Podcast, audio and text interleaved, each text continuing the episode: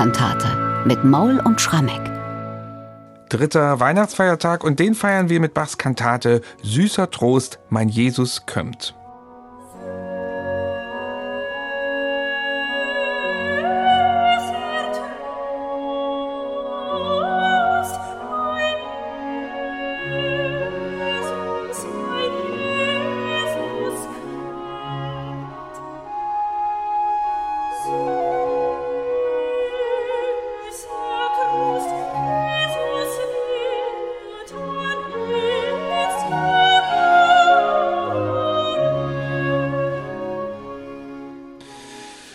Dritten Feiertage, die haben es ja oft in sich, das haben wir schon mehrfach hier festgestellt im Podcast.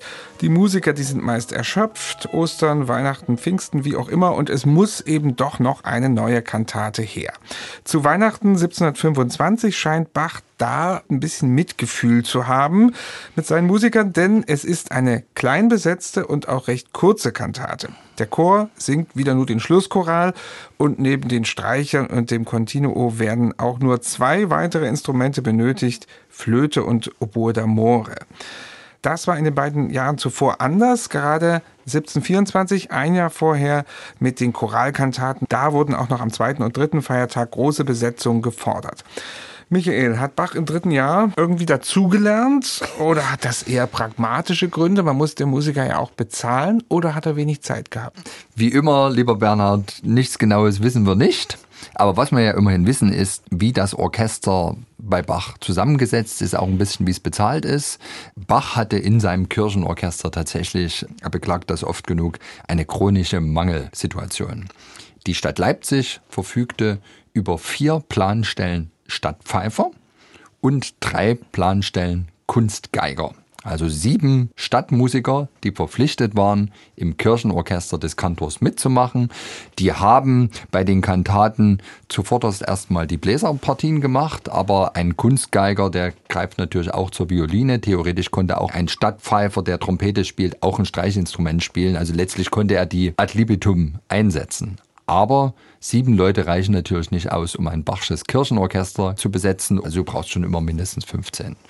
Hinzu kamen immer noch studentische Helfer, also Studenten der Universität, die guten Instrument spielen konnten. Es scheint auch unter den Leipzigern Liebhaber mit nahezu professionellen Fähigkeiten gegeben zu haben. Also gar nicht mehr Studenten, sondern wirklich Leipziger Bürger, die auch, wie auch immer, mitgemacht haben. Aber trotzdem, es war immer knapp. Und Bach beklagt hin und wieder, dass er selbst Sänger des Thomanerchors manchmal mit die Besten anstelle sie in den Chor zu stellen, ins Orchester setzen musste. Also da ist ein Mangel. Er hatte auch das Problem tatsächlich in den 1720er Jahren. Die Stadt Leipzig hatte lange Zeit dem Kantor einen kleinen Etat bereitgestellt, damit er mit diesen Geldern tatsächlich Freiwillige Studenten oder Leipziger Bürger ins Kirchenorchester locken konnte. Die haben dann nach einem halben Jahr mal eine Prämie oder so gekriegt aus diesem Etat. Und diesen Etat scheint der Stadtrat aber mehr oder weniger Richtung Null zusammengeschrumpft zu haben. Bach sagt 1730 in seinem berühmten Entwurf einer wohlbestallten Kirchenmusik eine große Eingabe an den Stadtrat, wo er den Zustand der Kirchenmusik beklagt und vor allem beklagt, dass er zu wenig brauchbare Sänger und zu wenig Instrumentalisten hat, sagt er, ja, diese Prämien, die habt ihr auch eingehen lassen und dadurch bleiben die Studenten mehr und mehr weg. Und dann sagt er den schönen Satz, denn wer wird umsonst arbeiten oder Dienste tun. Schreiben das, wir uns mal ins Stammbuch, nicht? Und tatsächlich, die Stadtpfeifer, die mussten, weil die waren regulär bezahlt. Mhm. Und ich gehe auch davon aus, die standen ihm jetzt hier zur Verfügung. Ob jetzt vielleicht, weil es ja auffällt, dass jetzt bei diesem Weihnachtsfest 1725 zwar am ersten Feiertag volles Rohr geschossen wird, aber es dann eher kammermusikalisch zugeht. Schon am zweiten Weihnachtsfeiertag jetzt wieder, wir werden das auch am Neujahrstag nochmal merken, es fehlt die dicke, große Bläserbesetzung. Vielleicht hatte Bach auch eine Wette verloren, keine Ahnung, und musste jetzt Gottfried Reiche und seinen Trupp ein bisschen schonen. Mhm. Keine Denn es fällt schon auf, dass ja. die Trompeten einfach nicht wiederkehren. Mhm. Übrigens kann ich schon vorausgreifen, auch am Neujahrsfest werden sie nicht dabei sein, mhm. 1726. Und es kann ja auch sein, dass einfach Bach gesagt hat, woher soll ich das jetzt bezahlen? Dass einfach die Lust sehr gering war, bei freiwilligen Musikern auch noch kostenlos ja. zu musizieren. Wie die gespielt haben, wissen wir nicht, aber wir wissen, was sie gespielt haben am dritten Weihnachtsfeiertag. Die Texte zu allen drei Weihnachtskantaten stammen 1725 von Georg Christian Lehms. Am ersten Feiertag der große Lobpreis, dann am zweiten diese Besinnung mit dem Bezug auf Stephanus. Was ist jetzt heute am dritten Feiertag Thema? Also im Vordergrund steht, dass wir jetzt dauerselig freudig sein sollen dafür, dass Gott uns den Tröster und Erlöser Jesus Christus geschenkt hat. Das ist eigentlich schon Gut. das ganze Thema der Kantate. Es ist ein sehr persönlicher Dank, also sehr monologisch angelegt, eigentlich eine Ich-Kantate. Auch da muss man jetzt fairerweise sagen, natürlich bei einem Kantatentext von Georg Christian Lebens, der losgeht mit dem Text Süßer Trost, mein Jesus kommt und immer diese persönliche Ansprache hat, da wäre es jetzt vielleicht auch nicht die schlauste Idee gewesen, jetzt gleich mit drei dröhnenden Trompeten auf diesen Text loszugehen. Das klingt alles sehr sanft und Jesus wird eben auch als der Menschenfreund, mhm. als der Sanfte, als das kleine Kind, das uns erlöst dargestellt. Da lag ja auch irgendwo die kammermusikalische Besetzung nahe. Glück für die Stadtpfeifer, sie konnten länger ausschlafen. Na, die waren bestimmt im Gottesdienst, würde ich mal sagen. Die haben bestimmt zugehört, was die Kollegen machen. Wir haben eine Eingangsarie von ausnehmender Schönheit, wie ich finde. Und ich würde mal sie so beschreiben, das ist eher so eine stille, in sich gekehrte Freude ein langes Stück, ein großartiges Stück, wo die Sopranstimme sich eben auch mit Soloinstrumenten verbindet. Wie empfindest du dieses Stück? Ja, wahnsinnig schön. Also für mich eins der schönsten Idylle, die Bach komponiert hat. Also die Soloflöte spielt eine der endlosesten Bach-Melodien, die es gibt. Bach macht ohnehin endlose Melodien. Seine Söhne sagen ihm ja nach, die Melodien, die er sang, waren immer sonderbar und keinem anderen Komponisten gleich. Das ist hier, finde ich, das hm. Paradestück. Also die Flöte, die schwebt endlos und man verliebt sich da hinein. Es ist auch irgendwo Hirtenmusik. Also ganz sanft, ganz innig, ganz umarmt. Jedenfalls im A-Teil. Und ich würde auch sagen, diese Musik, die kann gar nicht sanft genug einerseits gespielt werden und auch gar nicht langsam genug. Einer der ganz, ganz wenigen Fälle, wo Bach als Tempoangabe Molto Adagio schreibt, also im Grunde so langsam mhm. wie möglich. Und wenn man dann hört, wie zu der Flöte untermauert von den Streichern, dann noch der Sopran sich einstellt und diese Worte singt, süßer Trost, mein Jesus kommt, Jesus wird anitzt geboren. Ja, dann ist es einfach dieses Bild von der Krippe, da liegt das kleine Jesuskind drin und die Menschheit spürt, das ist jetzt die Erlösung. Und dieses Kind wächst zugleich mit den Klängen der Musik tief ins eigene Herz.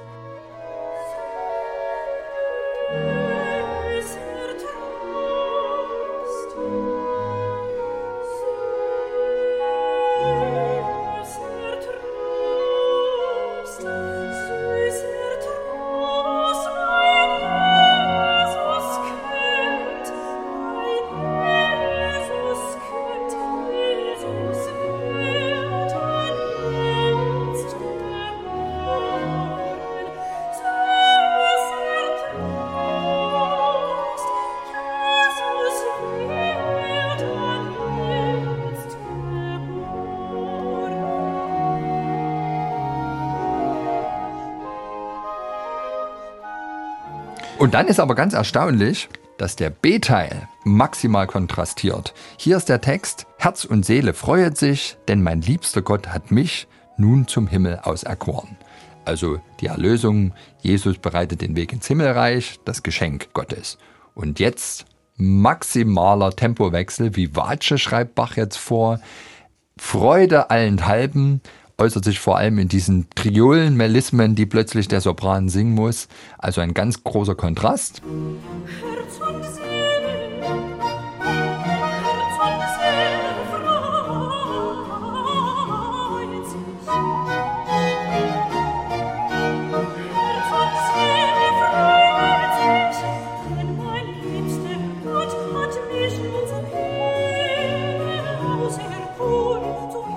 Und danach wird aber der A-Teil, dieser endlose, mhm. nochmal wiederholt. Und man ist im Grunde schon mit dieser einen Arie völlig mhm. erbaut und befriedigt. Und eigentlich müsste das Stück danach gar nicht mehr weitergehen. Ja, es sind ja auch schon fast zehn Minuten um an dieser Stelle. ja. Und das ist auch meine nächste Frage. Es kommt ja noch eine zweite Arie, eine Altarie. Fällt die dann ein bisschen ab für deine Begriffe? Das tut sie, so ehrlich muss man sein. Also hat nicht diese Zartheit der Sopranarie. Ist aber ein toll komponiertes Stück, also alt, im Duett mit Oboe d'Amore und die Streicher begleiten. Das Stück kommt insgesamt sehr schlicht daher, viel weniger Ornamente, harmonisch allerdings doch ganz interessant. Ich sehe da auch so eine gewisse Parallele in der Harmonik zum berühmten Agnus Dei aus der Hamollmesse, auch mit alt besetzt. Aber wenn wir uns jetzt mal den Text anschauen, in Jesu Demut kann ich Trost, in seiner Armut Reichtum finden. Dann ist das ja im Grunde eine Aufforderung einerseits zur Demut, andererseits eben tatsächlich seinem Beispiel zu folgen, eben nicht nach irdischem Reichtum zu streben, sondern den Armen zu helfen und letztlich auch nach seinen geistigen Idealen zu streben. Und dass Bach da jetzt nicht allzu viel Girlanden herausholt, sondern ein ganz schlichtes, aber dennoch intensives Stück zu komponieren, liegt ja nahe. Also dann hat er ja offensichtlich auf der Basis dieser Signalworte Demut und in Armut Reichtum finden eigentlich genau die richtige Antwort gegeben. Also ein schlichtes, aber vielleicht auf diese Weise umso intensiver wirkendes Stück geschaffen.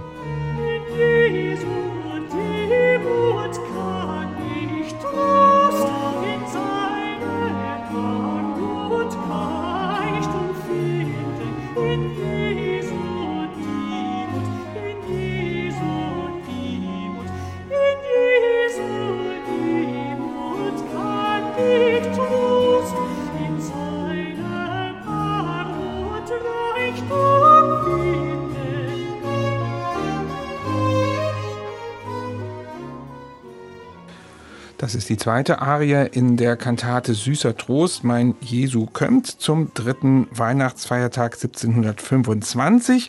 Dann ist die Kantate auch schon fast vorbei, aber immerhin zum Schluss gibt es endlich mal eine Strophe aus einem bekannten Weihnachtslied, Hurra, die achte Strophe aus Lobt Gott, ihr Christen, allzugleich. Da stellt sich jetzt die Frage, warum haben wir denn diesen drei Weihnachtsfeiertagen so wenig, also gar keine Weihnachtschoräle bis jetzt? Liegt das an Lebens? Das liegt tatsächlich an Lems, glaube ich. Also maßgeblich erstmal an Lems, weil der hat ja doch die Kantatentexte 1711 in Darmstadt geliefert. Ich betone es nochmal, der hat immer zwei Kantatentexte für die einzelnen Tage gemacht. Und wenn man sich die jeweils jetzt von Bach nicht vertonten Kantatentexte für die Feiertage anschaut, da geht es dann teilweise doch wieder weihnachtlicher zu. Und am ersten Weihnachtsfeiertag hatten wir ja zumindest dieses Ehre sei Gott in der Höhe, also den Lobgesang der Engel für die Hirten auf dem Felde. Das war auch schon weihnachtlich.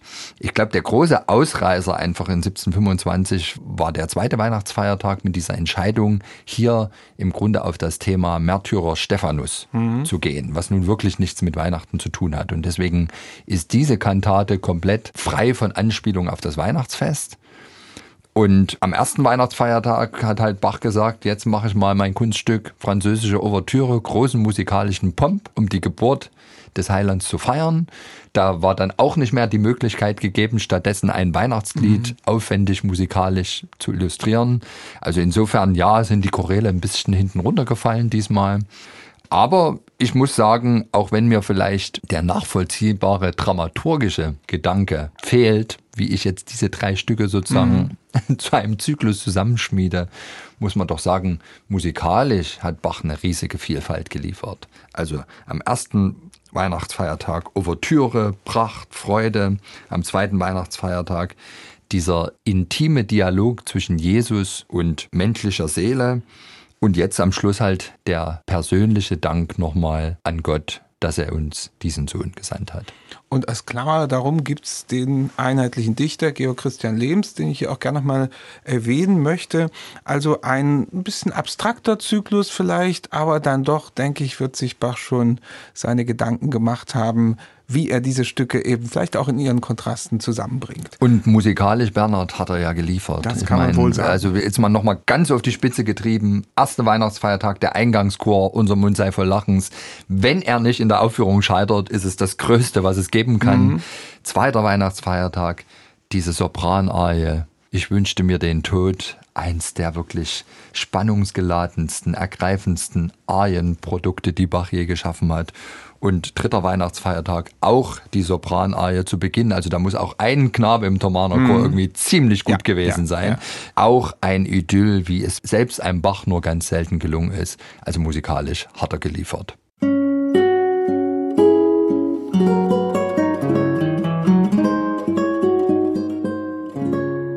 MDR Classic